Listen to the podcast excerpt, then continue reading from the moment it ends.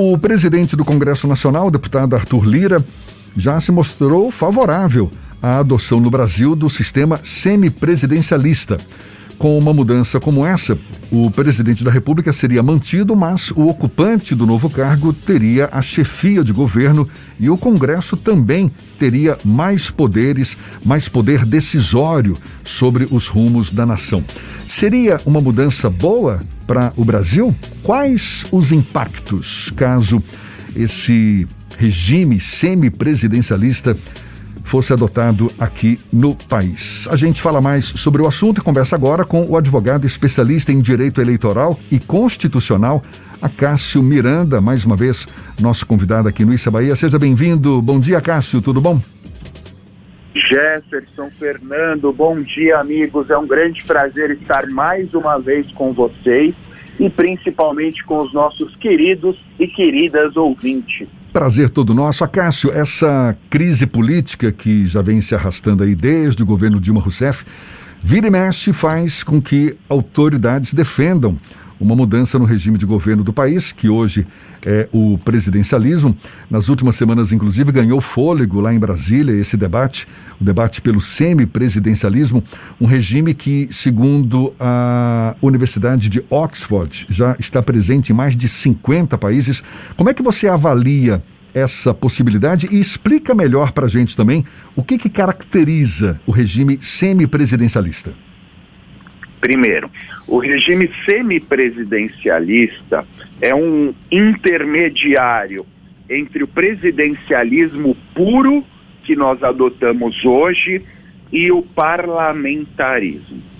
Significa que no, no semipresidencialismo há o presidente da República eleito pelo voto popular e ao presidente da República cabe a chefia do. Em complementação ao presidente da República, no semipresidencialismo, há um primeiro-ministro. A este primeiro-ministro cabe a chefia de governo. Portanto, este primeiro-ministro faz a gestão da burocracia, da máquina pública e da política pública determinada pelo presidente, por ele e pelo parlamento. Quando nós falamos, portanto, da figura do presidente da República e do primeiro-ministro, algumas pessoas nos questionam. Então, este é um parlamentarismo? E a resposta é negativa. Porque no parlamentarismo, o cargo de primeiro-ministro necessariamente é exercido por um parlamentar.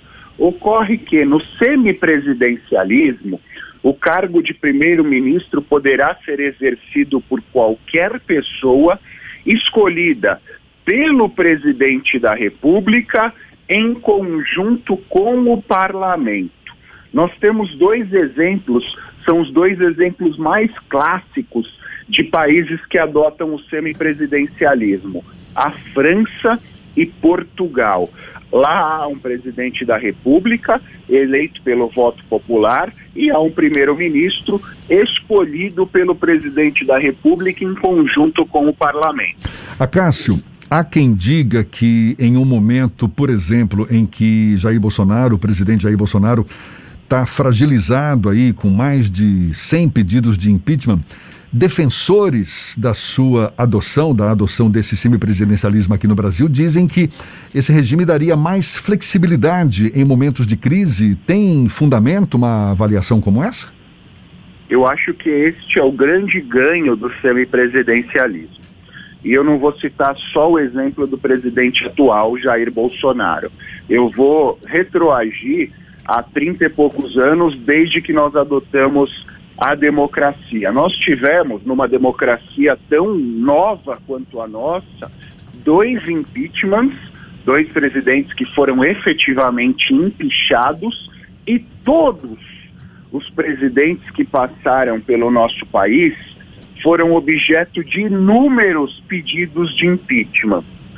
O presidente Jair Bolsonaro bateu já esse recorde, mas não é uma exclusividade dele. Todos foram objeto de inúmeros pedidos de impeachment.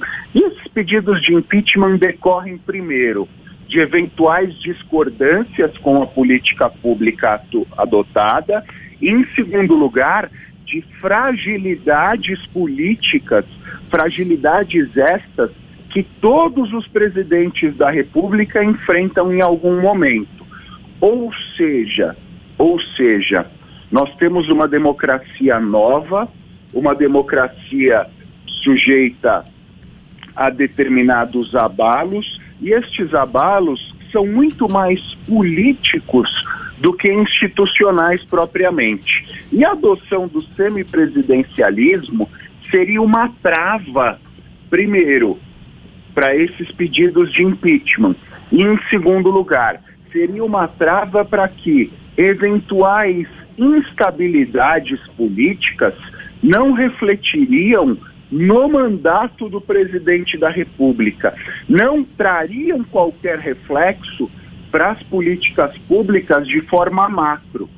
Cairia-se, derrubaria-se o primeiro-ministro, faria-se a inserção de um novo primeiro-ministro, cujas credenciais seriam aprovadas pelo presidente, pelo Congresso e, consequentemente, traria-se nova instabilidade, nova estabilidade, aliás, política, sem que fosse necessária a troca ou, entre aspas, a derrubada do chefe do Poder Executivo.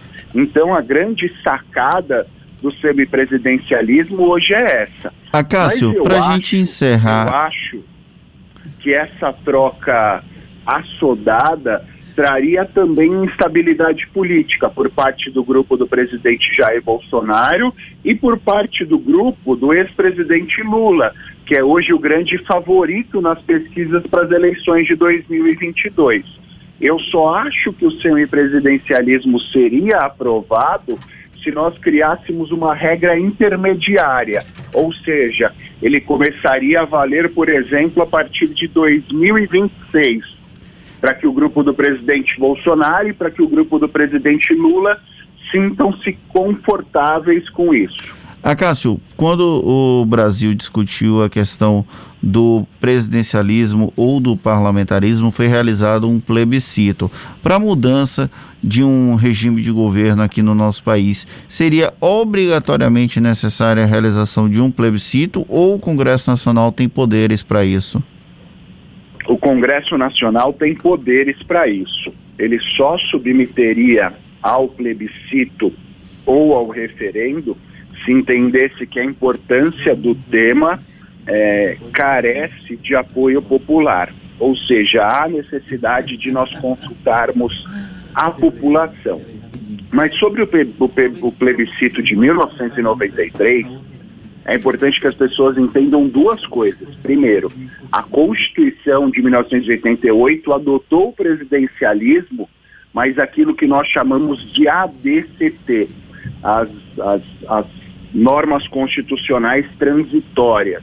Elas estabeleceram que depois de cinco anos da vigência da Constituição, seria feito um plebiscito para que a população determinasse se nós manteríamos o presidencialismo, se nós passaríamos para o parlamentarismo ou se nós adotaríamos a monarquia.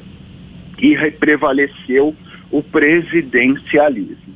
Contudo, contudo, é importante que as pessoas entendam, o semipresidencialismo, no semipresidencialismo, nós não saímos de um regime de governo presidencialista. As pessoas elegem um presidente da República que será chefe de Estado. Contudo, há o acréscimo de um primeiro-ministro que não necessariamente será parlamentar, por isso que nós não adotamos um parlamentarismo, nós não mudamos para o parlamentarismo, e este primeiro-ministro funcionaria como, como um gestor, um CEO do governo nas questões mais burocráticas nas questões de aplicação da política pública. Por isso que em tese, em tese não há a mudança de um regime de governo, a mudança abrupta do regime de governo. Certamente é uma boa discussão. Cássio Miranda, advogado especialista em direito eleitoral, também constitucional. Muito obrigado, sempre um prazer falar contigo. Bom dia e até uma próxima, Cássio. Fernando, Jefferson, sempre um prazer falar com vocês, queridos, e com os nossos ouvintes. Precisando, eu estou à disposição. Um grande prazer e um grande abraço.